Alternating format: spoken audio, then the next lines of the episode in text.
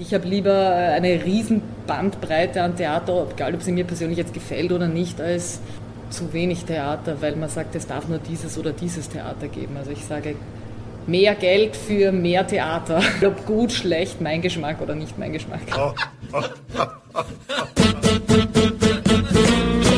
Kultur, Kultur Viertelstunde. Podcast-Reihe von www.kulturwoche.at.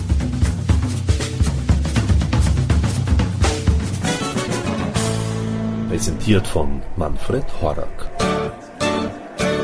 Wohin mit mir? Ist eine Welt zu denken, eine Zeit, in die ich passen würde? Niemand da, den ich fragen könnte. Diese Stimme gehört der mythologischen Frauengestalt Medea, die Autorin Christa Wolf im gleichnamigen Roman im Jahr 1996 aufgriff. Im März 2017 wurde Medea nun auch erstmals auf die Bühne gebracht. Heraus kam ein großes Stück Theater unter der Regisseurin Julia Nina Kneusel und Dramaturgin Martina Teisel. Christa Wolf folgte mit dem Roman Medea, wie bereits 14 Jahre zuvor in ihrem Roman Cassandra, dem Muster einer Überlagerung zweier Strukturen, die von Kneusel und Teisel fein herausgearbeitet wurden. Auf der grundlegenden Ebene werden zwei Gesellschaftssysteme einander gegenübergestellt, Kolchis und Korinth. Entweder ich bin von Sinnen oder ihre Stadt ist auf ein Verbrechen gegründet. Ging es bei Christa Wolf als Wiedererkennung eines Ost-West-Gegensatzes von Sozialismus und Kapitalismus in deutsch-deutscher Konstellation, bestehend aus elf Monologen von sechs verschiedenen Figuren, wo die Gesellschafts- und Geschlechterverhältnisse insgesamt als defekt und durch Macht korrumpiert erscheinen, stellt das Theaterstück die Gesichtspunkte aktueller Flucht- und Migrationsbewegungen in den Mittelpunkt. Nein, nein, das ganze Kolches war voller dunkler Geheimnisse. Als ich hier ankam, als Flüchtling in König Kreons schimmernde Stadt Korinth, da dachte ich neidvoll, diese hier haben keine Geheimnisse. Das glauben sie auch selbst von sich. Mit jeder ihrer maßvollen Bewegungen schärfen sie dir ein, es gibt einen Ort auf der Welt, da, da kann der Mensch glücklich sein.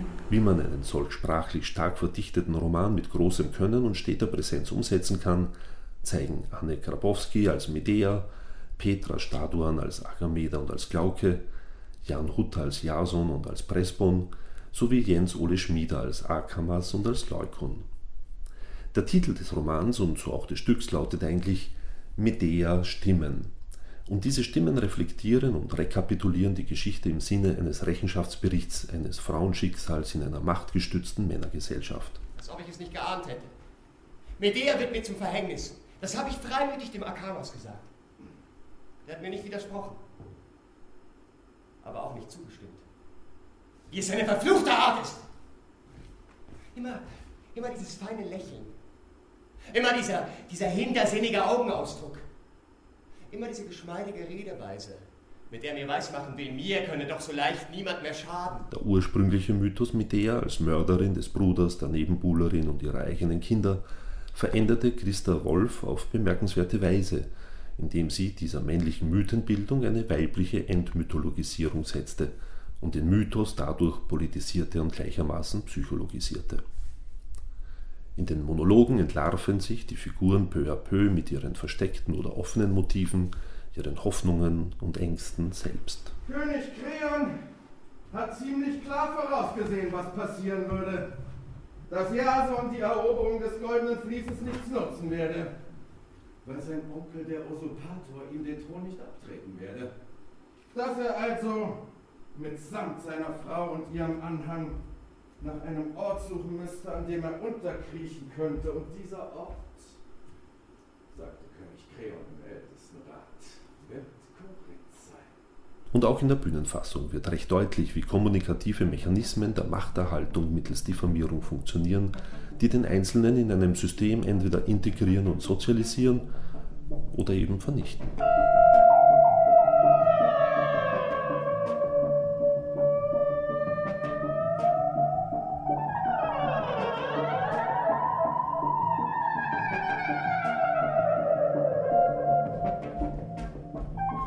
Wenn sie nicht so hochmütig wäre. Schließlich war sie, die Flüchtige, angewiesen auf mich. Was schreien Sie?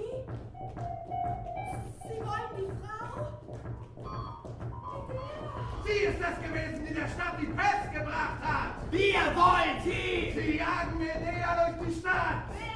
Der Pöbel! Aber wie wir eh schon längst wissen, Gerechtigkeit ist ein einsames Wort. Und Antworten sind nur selten zu bekommen. Apropos, auf Antworten einiger von mir gestellter Fragen erhoffte ich von Regisseurin Julia Nina Kneusel zu erhalten, die ich vor der Generalprobe im Kosmos Theater zum ausführlichen Gespräch traf. Antworten auf Fragen zum Stück ebenso wie Antworten auf Fragen nach ihrem Dasein als freie Theaterregisseurin in Wien. Zu hören sind übrigens nicht nur die Antworten von Julia Nina Kneusel, sondern auch kurze Szenen und Toncollagen aus dem Theaterstück sowie musikalische Zwischenstopps von Markus Jakisic vom Tanztheater Körperverstand, der auch für die Musik in Medea Stimmen verantwortlich ist. Und somit gleich mal Ton ab.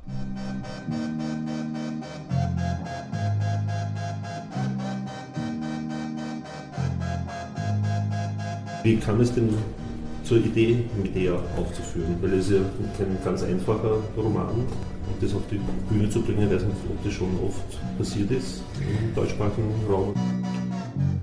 Es gab eine szenische Lesung schon einmal in Wien im Casino eben in einer. Aber wirklich als Theaterstück aufgeführt wurde es noch nicht. Und ich habe den Roman gelesen, weil ich Stoff gesucht habe für eine Theaterproduktion und war in einer Nacht durch und mir war klar, okay, das muss auf die Bühne und was das dann für ein Wahnsinnsunterfangen ist, aus diesem Roman tatsächlich eine Bühnenfassung zu machen. Das ist dann erst später auf mich zugekommen, wie ich mit der Martina Teisel, die Dramaturgin, gemeinsam eben da diese Bühnenfassung aus diesem Roman exzerpiert habe. Wie seid ihr da herangegangen, sozusagen, um diesen Stoff zu dramatisieren? Wir haben uns zuerst getroffen und ganz viel gesprochen und uns überlegt, was wir erzählen wollen, was halt unser Erzählstrang ist, von welchem Winkel wir die Geschichte beleuchten möchten und haben dann den Roman abgeklappert, eben so auf Stellen Flucht, Migration, Culture Clash, der Mythos Medea, die wilde, böse Frau und was die Christa Wolf in ihrem Roman aus dieser Frau macht. Ja, Flucht, Migration war wirklich eines unserer Hauptthemen. Macht auch, Machtsysteme, Machtmissbrauch in Systemen. Ja, da geht es auch ums materiale System sozusagen. Ja, und dann haben wir uns eben tatsächlich einfach täglich getroffen und sind gemeinsam am Tisch Satz für Satz des Romanes durchgegangen und haben gesagt, den Satz nehmen wir, diesen Absatz nehmen wir, den nicht. Und dann hatten wir mal so ein Rohmaterial, so einen Backen und aus dem haben wir dann noch einmal und dann, wie wir das, das Rohmaterial haben wir dann länger liegen gelassen, um das auszulüften, das Gehirn. Und dann haben wir aus diesem Rohmaterial das Stück gebaut. Und das hat sich wieder verändert im Probenprozess, also ein sehr lebendiges Teil. Und das war die Motivation überhaupt, sozusagen, der Ansporn? Ich habe den Roman gelesen und hatte sofort die Empfindung, dass das wahnsinnig aktuell ist. Also diese innereuropäische Flucht, die die Christa Wolf da beschreibt. Ähm, Damals war es ja DDR. Genau, halt ja. Wobei das hat, hat so, glaube ich, erst 90er Jahre, frühe 90er Jahre, glaube ich. Hat sie es geschrieben, ja, genau. Ja. Aber sie beschreibt ja. doch, ja. Flucht ist Flucht. Bei den Migrationsbewegungen, die jetzt so deutlich eben Europa erreichen, habe ich mir gedacht, das ist wahnsinnig aktuell, erschreckend aktuell, der Roman. Und was ich dann fast also drin gesehen habe, war fast schon sowas wie ähm, eine Parabel auf das System, das sich jetzt hier gerade abspielt. Also ein Fremdkörper dringt in ein System ein und bringt es total zum Wackeln. Ein brüchiges System und kaum passiert etwas, was, was, was nicht nach Plan verläuft, ähm, beginnt dieses System zu wackeln die Fehler im System werden aufgezeigt. Ne? Alles, was, alles, was marot ist, alles, was eh schon lange nicht funktioniert und was man irgendwie noch aufrechterhält. Und dann kommt was und hält einem wirklich den Spiegel vor und sagt, hey, bei euch funktioniert nicht alles so großartig, wie es den Anschein hat. Und das war so der Punkt, der mich gereizt hat an dem Stoff. Und natürlich die Frauenfigur Medea, wie sie Christa Wolf hinstellt. Ich bin keine junge Frau mehr. Aber wild noch immer. Das sagen die Korinther. Für die ist eine Frau wild, wenn sie auf ihren Kopf besteht. Die Frauen der Korinther kommen mir vor wie sorgfältig gezähmte Haustüren. Antworten, glaube ich, hat es aber keine gegeben, oder? Wie man das verändern kann, sozusagen, das System. Nein, Antworten, Antworten gibt es keine. Ich weiß auch nicht, ob es bei uns im Stück Antworten gibt oder ob es nur Fragen aufwirft oder einen auf sich zurückwirft vielleicht. Das wäre schön. ja. Ist das auch die, also das, das Ziel des Stücks, dass eben das Publikum sich intensiver oder noch, noch intensiver äh, mit dieser Thematik der Migration zum Beispiel oder so beschäftigt? Das wäre schön. Worum es mir da ganz stark geht in dem Stoff, ist dieses, wie man vor sich selbst sein Leben und das System, in dem man lebt, rechtfertigt. Und da kann man, glaube ich, schon bei sich ein bisschen nachdenken. Es ist halt die Frage, wie weit wirklich ein Theaterstück die eigenen Lebenskonzepte wirklich äh, ins Wanken bringt oder aber das wäre schön, das wäre das hohe, große, hehre Ziel des Theaters. Oder zumindest berühren, berühren wäre schön. Habt ihr da Befürchtungen, dass ihr das Publikum auch mit den Stoffen überfordert oder so? Ich habe nichts gegen Überforderung am Theater. Also ich finde, das, das darf man. Theater darf überfordern. Aber Theater unterfordern nicht. unterfordern. Na, wenn es unterfordert, dann muss es zumindest, dann darf es zumindest nicht langweilig sein. Also dann muss es zumindest irgendwie beglücken oder belustigen. Ich finde, alles ist am Theater berechtigt. Ich habe lieber eine riesen Bandbreite an Theater, egal ob sie mir persönlich jetzt gefällt oder nicht, als zu wenig Theater, weil man sagt, es darf nur dieses oder dieses Theater geben. Also ich sage, mehr Geld für mehr Theater, egal ob gut, schlecht, mein Geschmack oder nicht mein Geschmack. Und ist da die österreichische Theaterszene oder Wieners Theaterszene insofern quasi gut aufgestellt? Es kommt wahrscheinlich darauf an, mit welchen Ländern man das sonst vergleicht. Aber es hat in den letzten Jahren, Jahrzehnten schon deutlich Einschnitte im Kulturbudget gegeben. Ich denke, es ist halt immer eine Frage davon, wie eine Gesellschaft, äh, was eine Gesellschaft möchte. Möchte man eine, eine, eine Gesellschaft, in der Kunst und Kultur sein dürfen? Und das sind nun mal nicht äh, äh, in erster Linie ökonomische Güter, sondern das ist etwas, da muss man eine Entscheidung treffen und sagen, ja, ich möchte in einer Welt leben, wo es Kunst gibt und Spielerei und Kultur. Oder legt man da keinen Wert drauf? Georg Danz hat nun mal gesagt, äh, wir haben deswegen so viel Kultur, weil es uns gut geht. Stellt sich natürlich die Frage, wie gut es uns noch geht, sozusagen, wenn man eben die Einschnitte im Kulturbereich sich anschaut.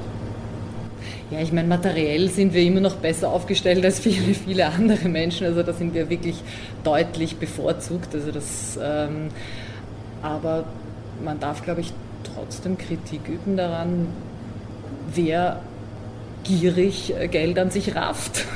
Und das darf man auch hinterfragen.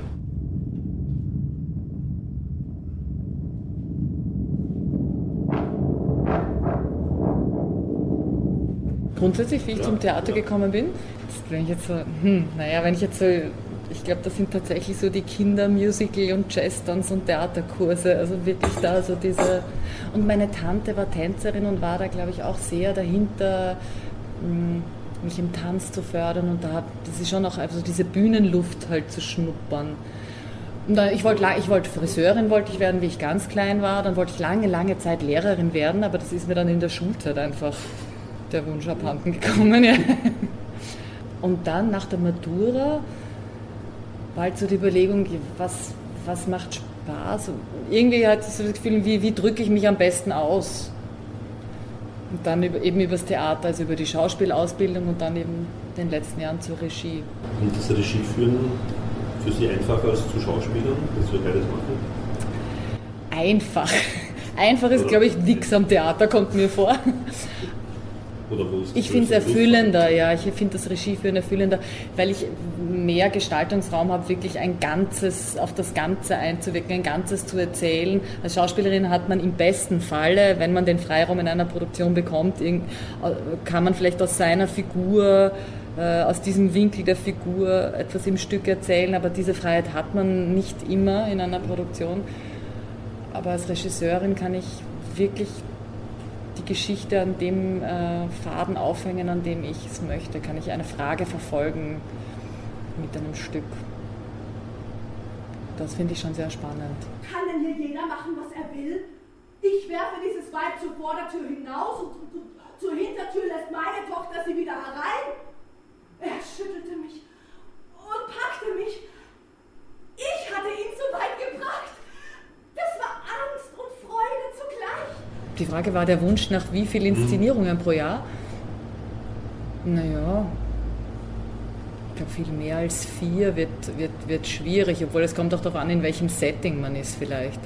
Also ich bin jetzt in der freien Szene, in der freien Szene ist vier dann, glaube ich, schon eh ganz gut gedacht, wenn man denkt, bedenkt, es gibt zwei Förderfristen pro Jahr und dann vielleicht mit, mit Eigenproduktionen oder Co-Produktionen, aber sagen wir drei Monate mal vier ist schon das ganze Jahr, bitte die Vorarbeit. Ja, ist vier, geht sie das geht sie eh nicht aus. Aber ich meine, Leute, die, die, die an einem großen Haus inszenieren, die gehen ja wirklich oft von Produktion zu Produktion. Ne? Also insofern, das würde ich schon gerne ausprobieren. Das heißt, Sie sind auch immer dran, dann irgendwelche also Bücher zu lesen, die möglich wären Ja. für Theaterstücke. Ja, oder so die Projekte in der, in der Schublade immer wieder durchsichten. Mhm. Was, was könnte jetzt passen oder wo könnte es hinpassen? Und thematisch ist immer ein gesellschaftspolitisches Momentum, soll immer drin sein. Ich komme immer wieder drauf zurück. Also jetzt hätte ich zum Beispiel nach Medea Stimmen hätte ich total Lust, jetzt einfach sich eine Screwball-Comedy zu machen. Aber ich vermute, wenn ich mich mit dem Stoff beschäftige, dass ich dann immer wieder irgendein Thema drin finde, das doch was mit Gesellschaftskritik zu tun hat.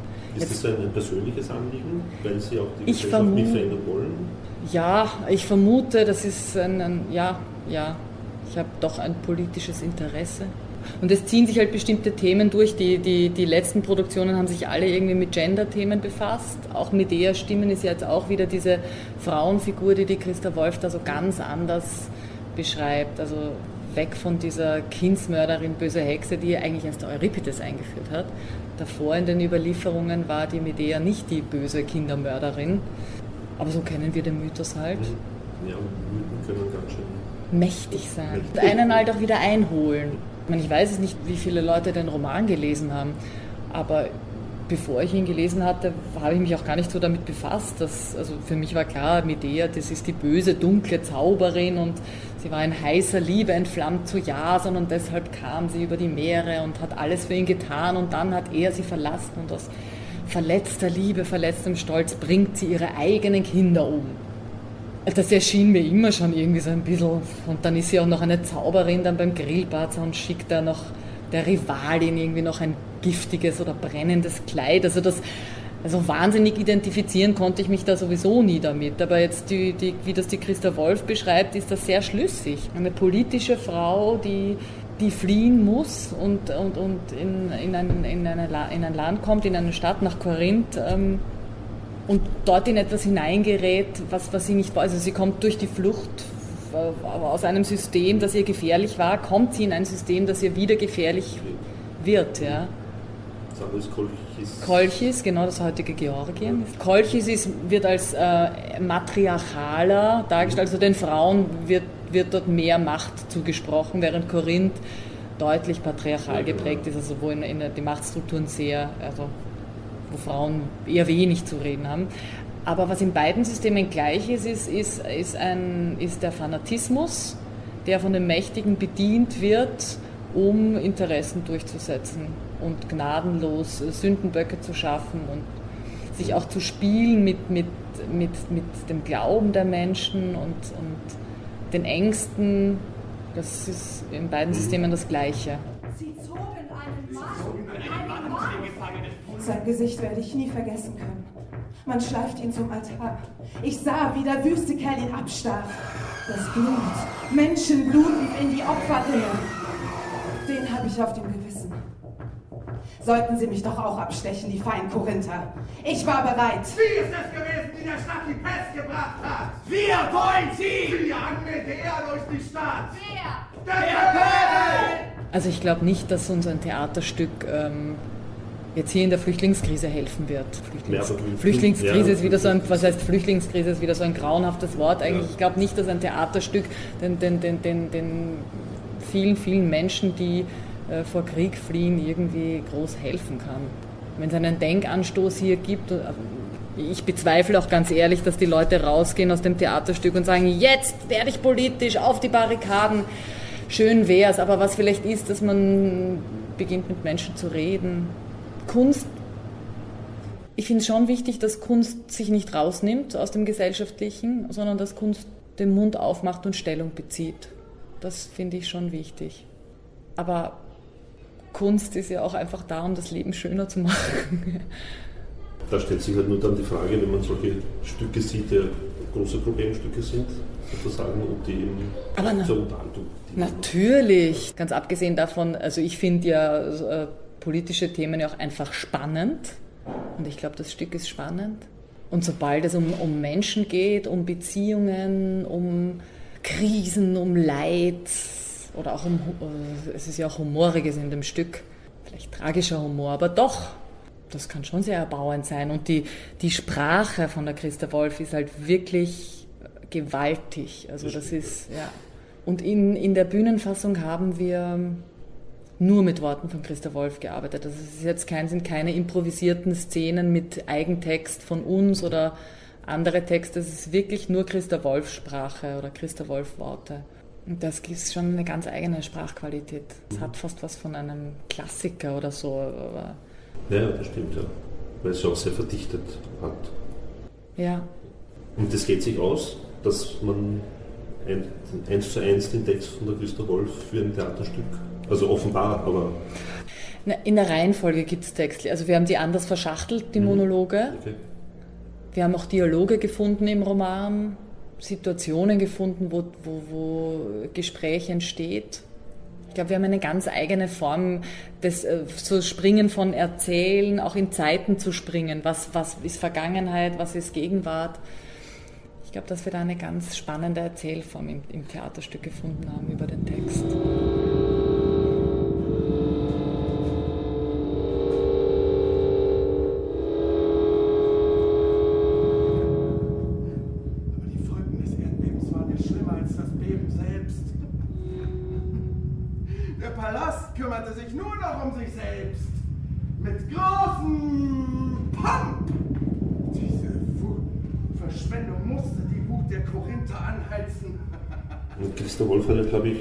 Irgendwie so den, den Satz geprägt, irgendwie so, dass es eigentlich eh immer die, die, quasi die Armen erwischt. Dass es eben viel leichter ist, dass eben die Gesellschaft halt sozusagen eh immer Sündenböcke, unter Anführungsstriche, sucht und braucht offenbar und dass man halt auf die besonders leicht halt in welcher Form auch immer einwirken kann. Also in Bezug nehmend auch auf Medea, mhm. hat sie das damals beschrieben. Ja, ja, das war auch ein, ein, ein, ein finde ich, ein ganz ein, wichtiger Punkt, dass eben diese Frau, die in ein System kommt, wo sie, sie tut ja nichts als fliehen. Ähm, gut, sie kommt auf ein, ein Staatsgeheimnis drauf, das kommt ihr in die Quere. Aber dann wird, wird eine, eine, eine Volkshetze gegen sie wirklich instrumentalisiert, um Machtinteressen durchzusetzen. Das ist ja, was jetzt passiert in, oder schon immer passiert, wenn, wenn, wenn Sündenböcke auch medial ausgeschlachtet werden, weil Interessensgruppen dahinter stehen. Ja, wobei es in den letzten Jahren ja, hat der Rassismus extrem zugenommen. Ja, also es gibt einfach jetzt so ganz klar einen Sündenbock, die Flüchtlinge. Mhm das ist ein Wort, ein Sündenbock. Das ist auch so klar fassbar. Das funktioniert aber auch nur deshalb so gut, weil, in, in diesem, weil dieses System, in dem wir leben, äh, nicht funktioniert. Weil wenn, wenn hier alle glücklich und, und, und zufrieden wären und, und, und äh, sich gut aufgehoben und versorgt fühlten, dann müssten, dann würden, müssten sie nicht äh, Sündenböcke suchen. Also es kommt ja aus einer ja, Bedürftigkeit heraus. Wobei ich glaube, dass die Gier wirklich mehr von den Mächtigen kommt, die diese mhm. Ängste schüren und instrumentalisieren. Das nimmt man leicht an, aber das nimmt man dann ja dann an, wenn man, also Bildung ist, glaube ich, ein großer mhm. Faktor, aber auch einfach, wenn man unzufrieden ist.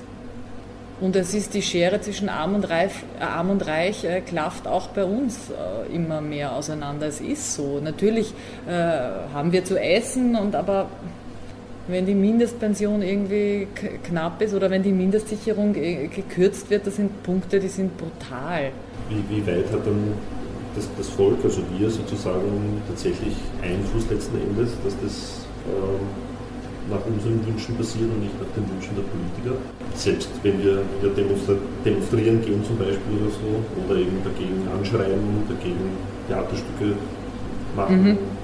Romane schreiben, Protest niederschreiben, keine Ahnung, egal was, verändert sich ja die Gesellschaft wie eh schon vorher auch gesagt, nicht automatisch deshalb. Ne? Ja, wenn man weiß nicht, was passieren würde, wenn, wenn es das alles nicht gäbe. Also alle Veränderungen sind ja dann doch, die Mächtigen haben selten gegeben, sondern das musste man sich immer nehmen. Im Stück gibt es eine Figur, der Leukon, der sehr damit hadert, dass er nicht handelt. Also das, er sagt, er möchte seine Hände nicht in Blut tauchen, ähm, er will keine blutigen Hände haben und wer, wer, wer, handeln, wer handelt, bekommt blutige Hände. Er möchte sich nicht für Medea aussprechen, gegen die, die sie ausschalten, versuchen wirklich eintreten. Er kann diese Gesellschaft nicht ändern, weil das ginge nur mit Gewalt.